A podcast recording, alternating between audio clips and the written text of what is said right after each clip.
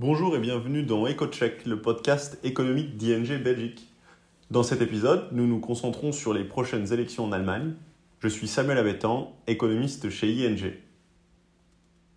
Le 26 septembre, les Allemands seront appelés à renouveler le Bundestag, la chambre basse du Parlement. Un vote important donc qui déterminera l'avenir de l'Allemagne mais aussi de l'Europe. Un vote important également qui déterminera qui sera le prochain chef de gouvernement après 16 années de chancellerie d'Angela Merkel.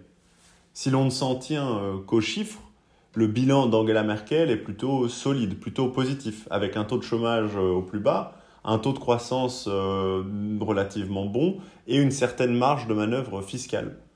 Mais en dehors de ces réformes sociales, comme par exemple l'introduction d'un salaire minimum et de ses qualités de gestionnaire de crise, elle n'a pas réussi à imposer de réelles réformes structurelles capable d'améliorer le potentiel de croissance allemand.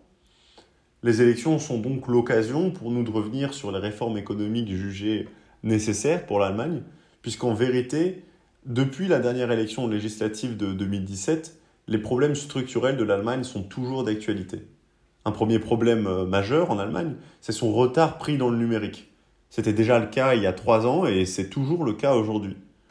Le deuxième défi consiste à s'attaquer au vieillissement des infrastructures et à investir pour euh, décarboner euh, l'économie, ce qui suppose bien sûr des investissements supplémentaires. Et ce besoin d'investissement, il ne se limite d'ailleurs pas aux infrastructures uniquement, puisque l'éducation est aussi concernée. Les investissements publics ont été euh, très faibles ces dernières années. Cela est principalement dû à une politique budgétaire très stricte où seul un déficit budgétaire euh, très faible est possible. Jusqu'à présent, il n'était pas possible d'aborder ces questions en Allemagne car l'économie se portait bien. L'économie allemande a par exemple bénéficié de l'essor de la Chine ces dernières années, qui est devenu un important marché d'exportation. Les entreprises allemandes ont également bénéficié de l'intégration des pays d'Europe de l'Est dans l'Union européenne pour y délocaliser une partie de, de sa production. Il faut toutefois ajouter que cette situation est maintenant en train de s'inverser. Les avantages d'hier de l'intégration des pays de l'Europe de l'Est ont déjà été réalisés, tandis que la Chine devient de plus en plus un concurrent plutôt qu'un marché d'exportation. Et la question se pose donc de savoir combien de temps encore euh, l'Allemagne peut-elle continuer à ignorer ces questions. C'est tout l'enjeu des élections de 2021 pour savoir quelle coalition sera prête à mener les réformes nécessaires. Examinons les coalitions possibles. La CDU-CSU, la famille politique d'Angela Merkel, était largement en tête des votes pendant la majeure partie de la campagne, mais ces dernières semaines, le parti est en net recul. Selon les derniers sondages, le parti obtiendrait environ 21% des voix, et dans l'éventualité où les chrétiens démocrates réaliseraient le meilleur score, Armin Laschet serait, euh, deviendrait le prochain chancelier. Mais les derniers sondages montrent qu'en réalité, c'est le Parti social-démocrate, le SPD, qui recevrait environ 26% euh, des voix, et ce serait donc le premier parti d'Allemagne pour les législatives. Et dans ce cas, c'est l'actuel ministre des Finances, Olaf Scholz, qui succéderait à Madame Merkel.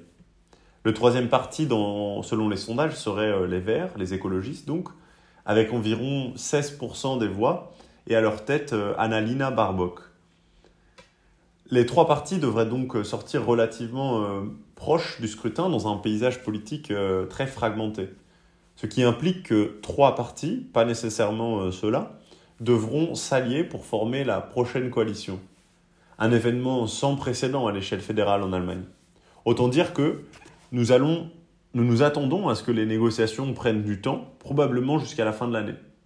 En fait, ce n'est pas tant le nom du prochain chancelier allemand qui déterminera l'agenda politique des prochaines années, puisque ni Scholz ni Lachette ne devraient être de réelles forces de changement, mais ce sera la coalition au pouvoir.